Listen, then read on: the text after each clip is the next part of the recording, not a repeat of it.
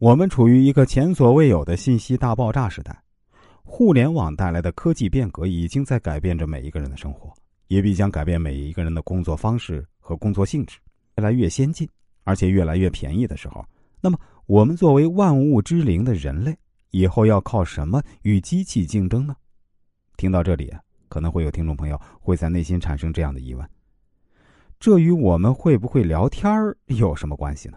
与我的情商高不高？又有什么关系呢？我的答案是，当然有关系，而且关系重大。在准备这档节目的时候，我更希望那些认为自己的生活与工作和聊天没关系的朋友啊，能看到这档节目，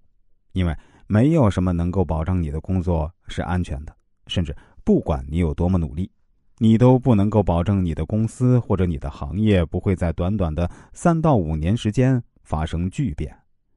不是你足够努力就能保得住你的工作，因为很有可能行业遇到新技术的冲击，一夕之间你所在的行业都没有了。如果我们目前所从事的工作和行业都是不安全的，也就没什么能够保证他们永久存在。我们每个人都更应该具备灵活的处事方式和技能。作为在人类社会中参与竞争和合作的每一个个人，我们还可以依靠什么呢？网络上有句话是这样说的：“聪明的脑袋再也不是刚需，但有趣的灵魂依然万里挑一。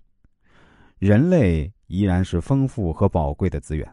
不过对于人的情商的要求提高了。你得有料、有趣，还得有聊天力。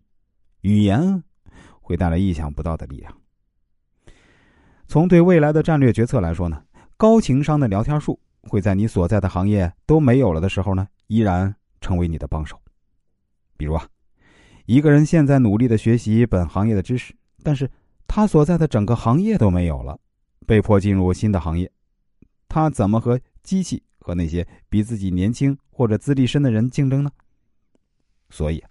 除了学习本行业的专业知识外呢，还需要学习如何聊天，如何更好的与人交往，这样你就会比同种处境的人多一份机会。听到这里的时候啊，我需要给大家做个简单的自我介绍。我本人是一位人生规划师，我本科和硕士阶段呢都是毕业于武汉大学哲学院，同时我还是一位易经文化研究者。我擅长运用传统的易经文化知识，给顾客做人生策划，让他们在今后的人生啊可以少走点弯路，也帮助他们在解答生活中的一些困惑和烦恼。我以前在网络上也做过几档关于易经和鬼谷子的节目，特别是讲述易经的几档节目，现在累计点击量都超过五个亿了。所以啊，对于我的水平呢，大家可以放心，我同样啊也有信心把这档节目给做好。